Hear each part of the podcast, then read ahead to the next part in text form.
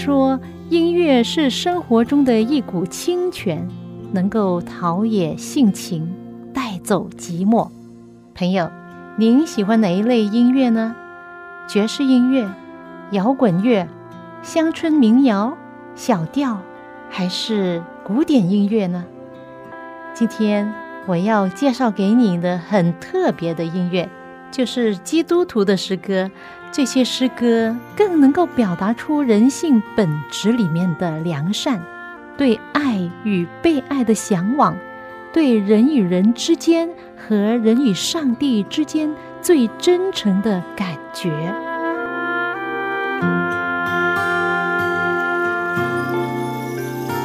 亲爱的听众朋友，您好，又到了我们走进心中的歌节目时间，我是肖阳。欢迎您跟我一起走进心中的歌。今天又是一个美丽的日子，其实每一天都一样的美丽。虽然可能外面的天气并不是最美，周围的环境可能恶劣，但是我还是希望每一天都是美丽。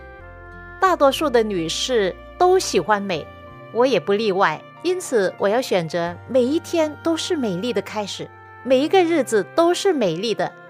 我这个人很容易被美丽的事所感染、所激励。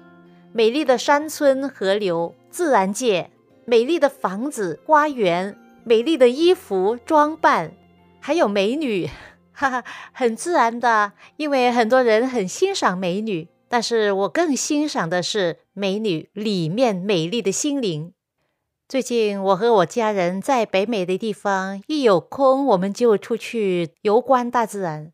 有一个安息天下午聚完会之后，我们就去到一个非常有名的山，在美国华盛顿州以及加拿大边境山脉最高的山，有名的 Mountain Rainier 雷尼尔山。这座山升至海拔一万四千四百一十英尺这么高，是这一带风景中的标志。雷尼尔山是一座活泼的火山。它的山峰常年累月都有冰川，积着雪，产生了五条主要的河流。山上到处都是很美丽的野花，野花环绕着火山，而也有古老的森林掩盖着山的低坡处。公园的生态系统中到处都是野生动物。前一天，女儿准备了蔬菜沙拉，还有意粉沙拉，我们可以带上路去野餐。那天我们所走的是雷尼尔山附近的远足径，沿途非常美丽，也有很多积雪。这些雪已经成了冰了，是硬的。越上到高处，雪就越厚。但是我们仍然穿短袖衣，而旁边就是厚厚的雪，也没有觉得很冷，真的很奇妙、很奇怪的感觉。我们远足了差不多四个小时，也不觉得累。你知道为什么吗？因为到处都是负离子，在山上负离子很多，所以呢，你整个身体都不觉得累的。当我们上到高处的时候，就感觉到啊，这里真美呀，好像自己就在一个美丽的仙境一样，多么壮丽的景色，令人心旷神怡，流连忘返。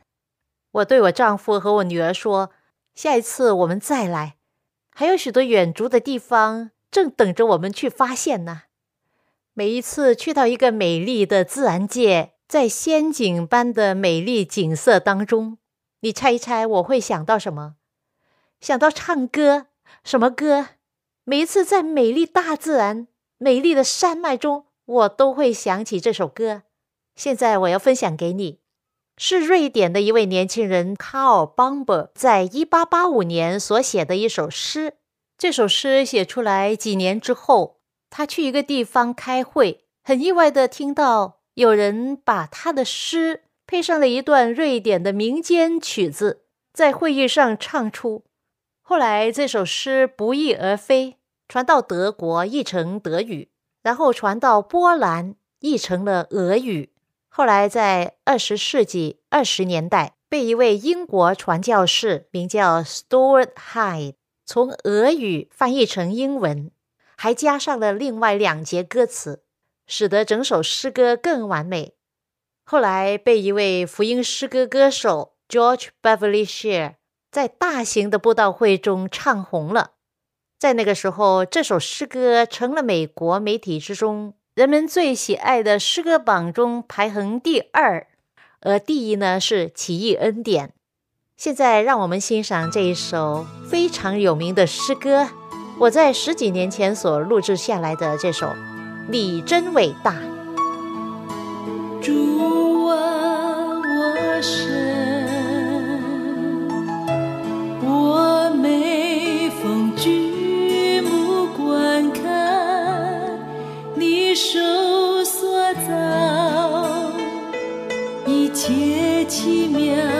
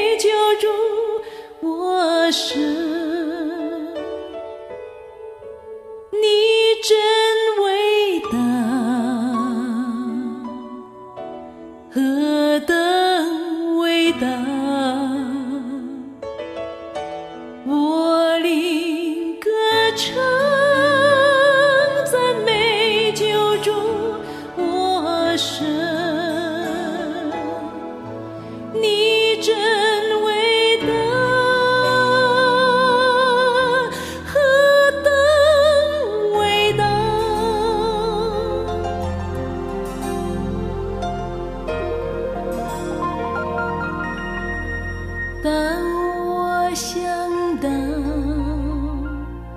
神经元拆他儿子将是生命，我几乎不灵魂。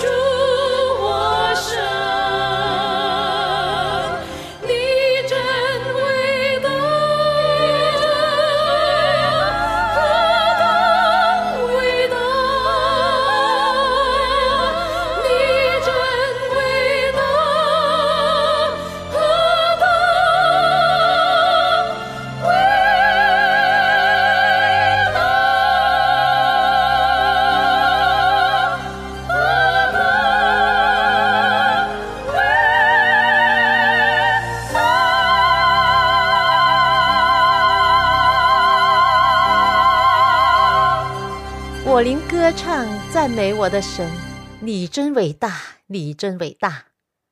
在生命中有许多很美丽的事，但是我还是相信这位伟大的上帝是最美最美的。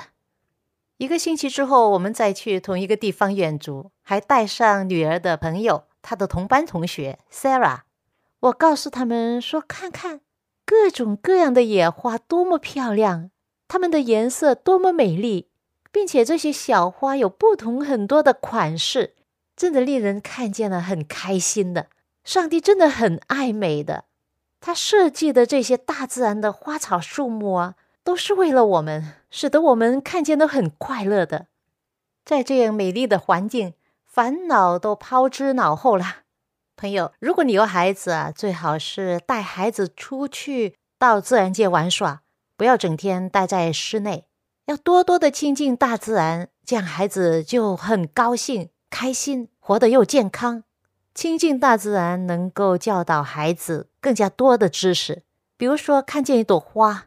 就告诉他说：“你看这朵花，它的形状是不是很美？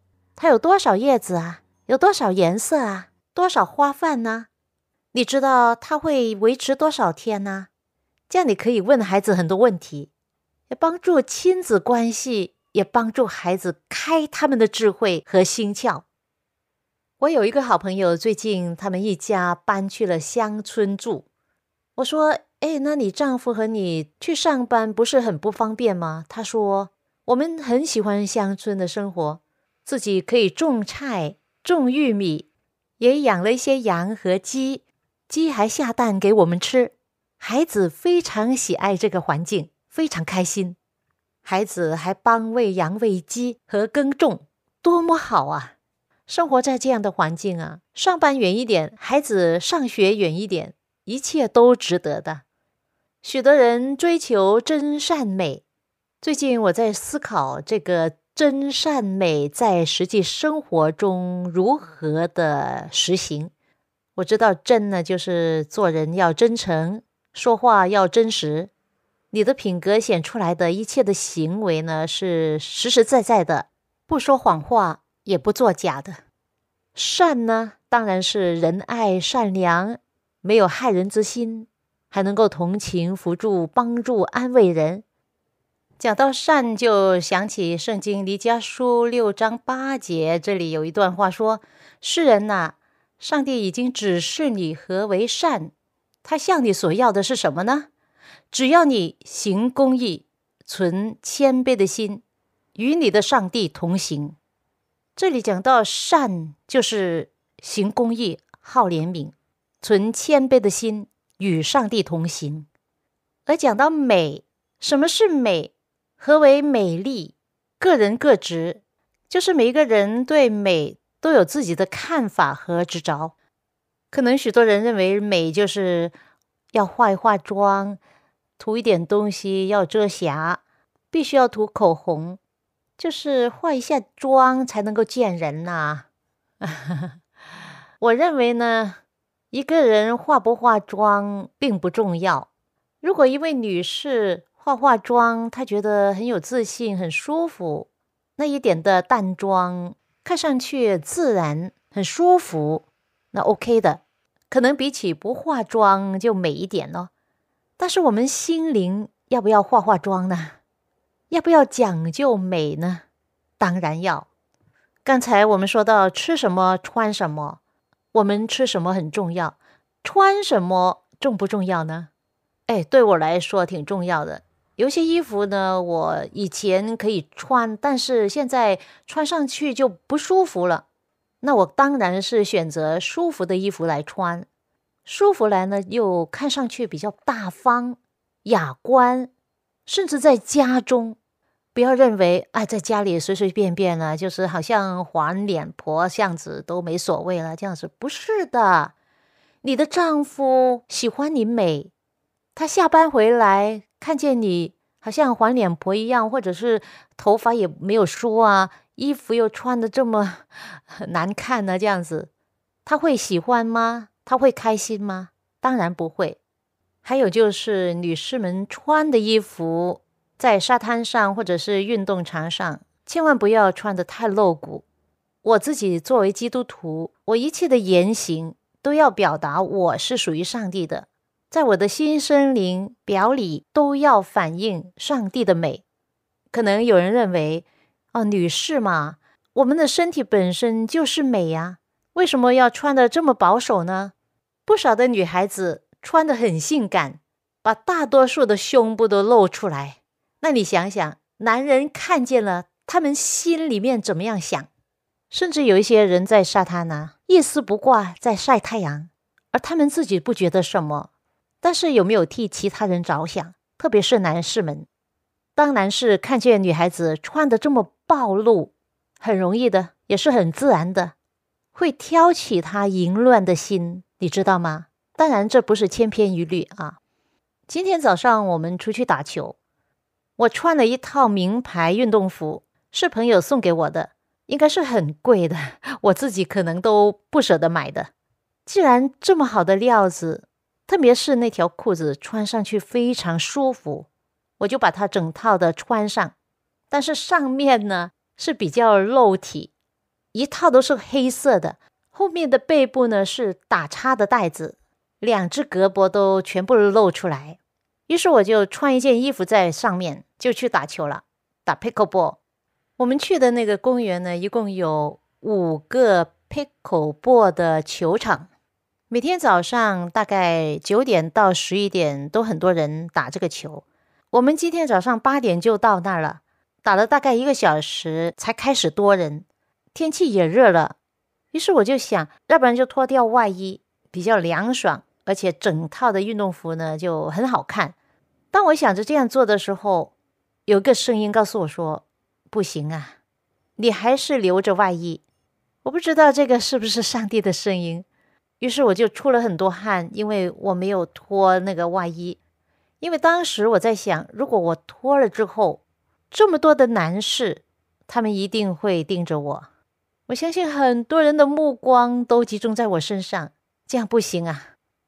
我曾经听过一个姐妹分享，她说，在一个大城市的地铁里面，很多人流的地方，有一个大广告牌，上面有一位明星的图像，非常的性感，穿的很少，差不多是裸体这样子。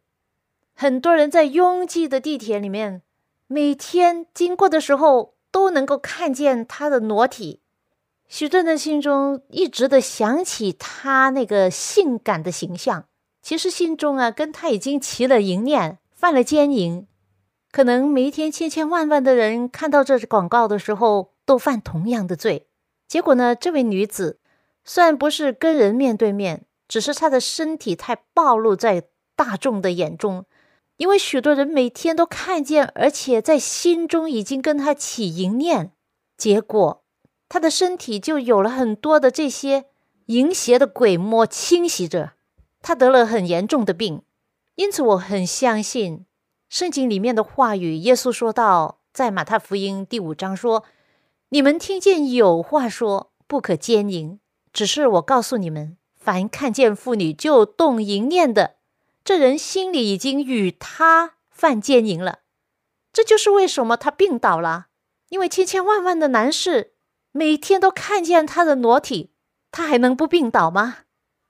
今天早上我们打了两个小时的球，我没有脱掉外衣，我出了很多汗，因为我是基督徒，我要正确的把上帝美丽的形象彰显给人。中国有一句俗话说。情人眼里出西施，西施是中国古代的一位有名的美女。也就是说，你在你的情人，就是爱你的人眼中啊，你就是一位美女。而我们在上帝的眼中，我们也是啊。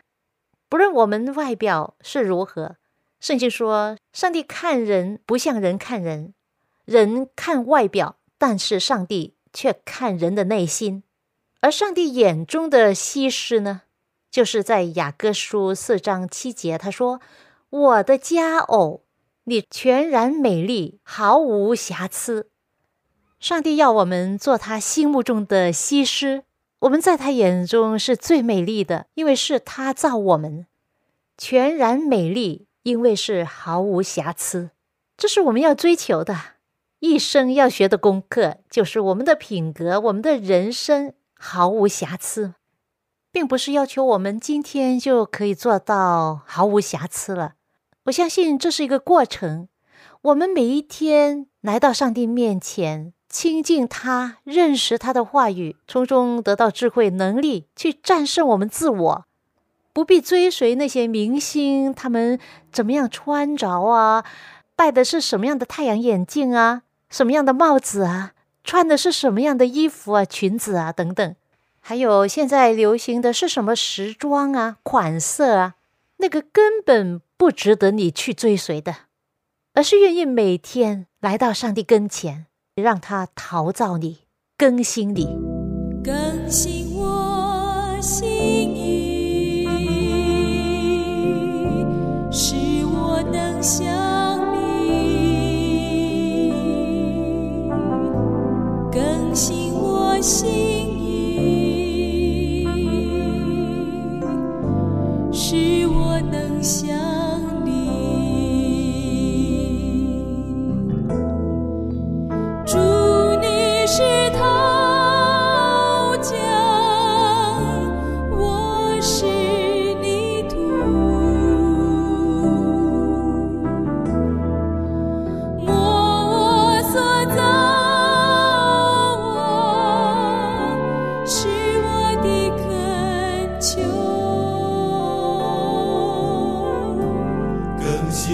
我心意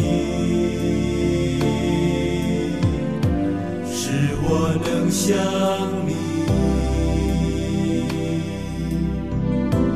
更新我心意使我能想你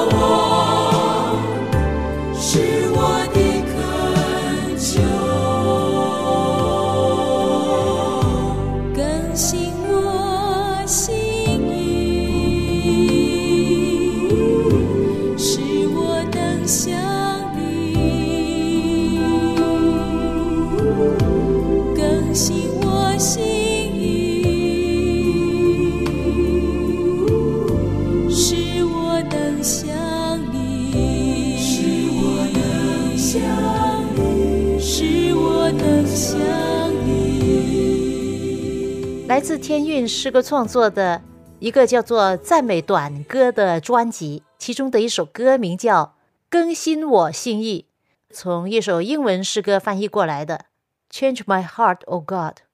作者的名字叫做 Eddie Espinosa，听起来好像是西班牙语的一个名字。Eddie Espinosa 先生是一位基督徒诗歌作者。他的专长是以诗歌带领人们敬拜上帝，是一位诗歌敬拜带领者。而他自己呢，也写了经典的敬拜诗歌。艾迪本身是一位教育工作者，是在美国加州从事公共的小学、中学以及高中的教育，同时也是一位辅导者和行政人员。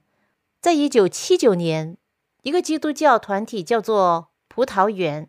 他的创办人 John Weber 邀请他加入他们的施工，当时他没有接受全时间的加入他们的工作，而是在公余时间，比如说假期呀，参与他们的工作，因为他不想给他们有经济上的负担。